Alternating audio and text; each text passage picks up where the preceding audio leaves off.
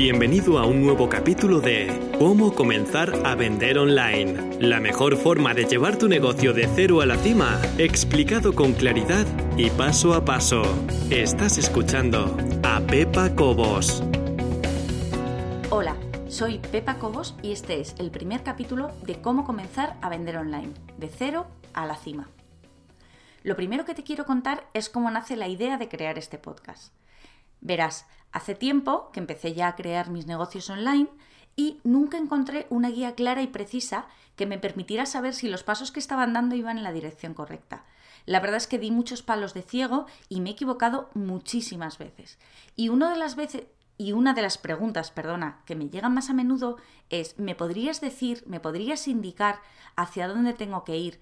¿Qué crees que es lo primero y lo fundamental para hacer si quiero crear un negocio online? Yo sé que muchos de vosotros os encontráis en ese momento, en el momento en que tenéis una idea y queréis desarrollarla un poco más allá, queréis hacerla crecer y queréis tener presencia online. Bien, este podcast, este audio, está dedicado a todos vosotros. Voy a intentar que cada semana, en un capítulo de menos de 10 minutos, podamos ver algún pilar, algo importante que tenga que ver con la creación de ese negocio. Voy a intentar, asimismo, no editar este audio, es decir, lo voy a grabar en directo y lo voy a colgar tal cual. ¿Por qué? Porque quiero que me apreciéis en toda mi amplitud, en toda mi sinceridad y en todas mis meteduras de pata. Quiero decir, es muy fácil editar un audio y quitar las muletillas, el e, m, a, como, quizás el estornudo del momento, pero realmente le quitaría un poquito de la gracia, del salero que quiero que tenga esto. No quiero que sea aburrido, no quiero que te duermas, quiero que si estás haciendo deporte sigas haciendo deporte, quiero que si estás conduciendo pases un buen rato conmigo y no quiero aburrirte de ninguna de las maneras.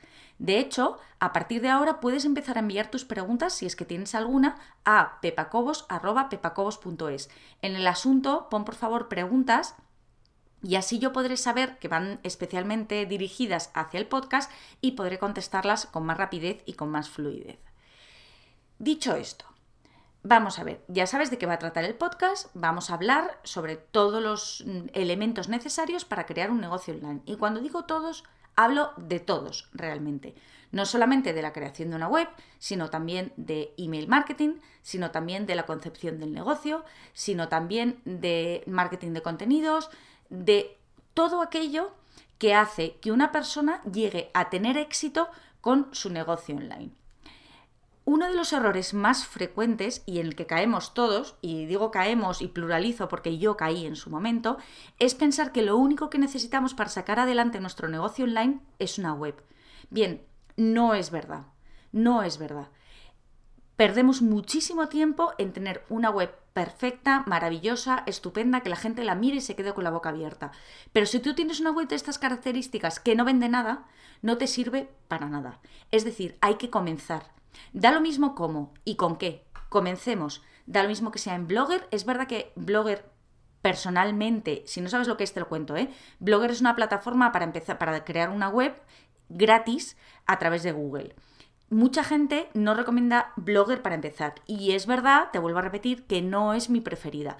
Pero yo prefiero tener mil veces una web en Blogger y estar vendiendo que esperar a tener una web fantástica y maravillosa en WordPress y mientras tanto estar ganando cero. Porque eso significa que estás perdiendo clientes y estás perdiendo ingresos. Dicho esto y manifestando mi total apoyo a empezar como sea mientras empieces, quiero decirte que lo primero ni siquiera tendría que ser la web. Tenemos que dedicar un tiempo a la concepción del negocio. Es lo que en las escuelas de negocios se llama business plan. Tengo que decirte también, para que no esperes nada especial de este podcast, digo nada especial, eh, quiero decir, cuando digo especial quiero decir que no va a ser especializado, que yo no voy a hablar con lenguaje técnico. Yo nunca he estado en una escuela de negocios. Mi carrera era de letras completamente, yo soy periodista de carrera, aunque luego la vida me ha llevado por otro lado, pero no soy técnica. Esto tiene un contra, y es verdad que si tú probablemente eres economista o has estudiado un máster en dirección de empresas, pues habrá cosas de las que yo diga que te eches las manos a la cabeza. Yo simplemente estoy hablando desde mi experiencia personal. Estoy hablando de las cosas que han funcionado y de las que no, con toda la sinceridad del mundo, para que tú luego puedas tomar tus propias decisiones. Como te decía, este business plan, este plan de negocio que recomiendan crear, es verdad que hay que hacerlo. A lo mejor no en su parte, no en su vertiente más económica en un principio, sino más bien de concepción. ¿Por qué? Porque tú ahora mismo tienes una pasión, tienes algo que te encanta hacer, con lo que disfrutas, y te encuentras a lo mejor en la situación de cómo doy el salto.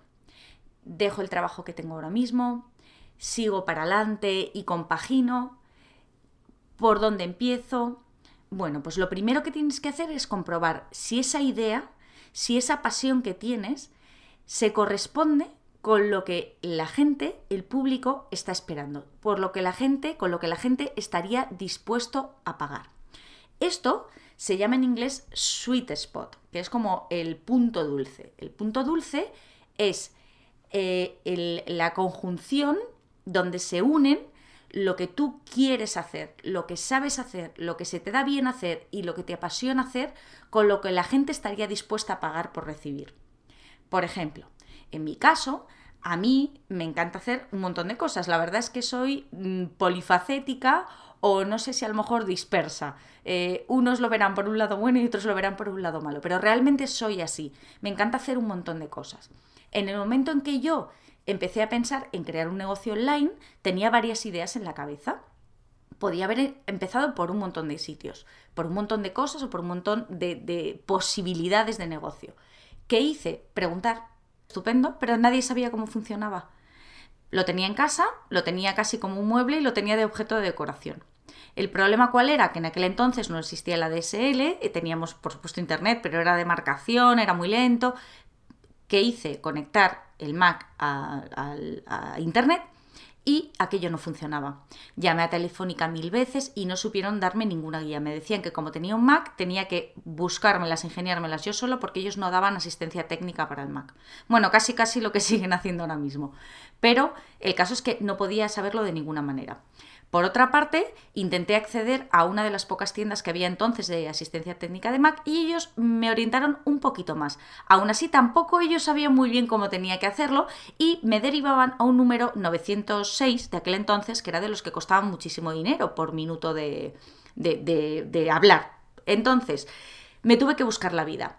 ¿Qué hice? Pues a través de gente que conocía que estaba en Estados Unidos, fui pidiendo libros. Fui pidiendo libros sobre Mac. Por supuesto, en inglés mi inglés era bueno, bueno, mm, tampoco buenísimo, de nivel de colegio un poquito más, pero tuve que aprender inglés solamente para saber de qué me estaban hablando en aquellos libros, que además de todo eran súper técnicos.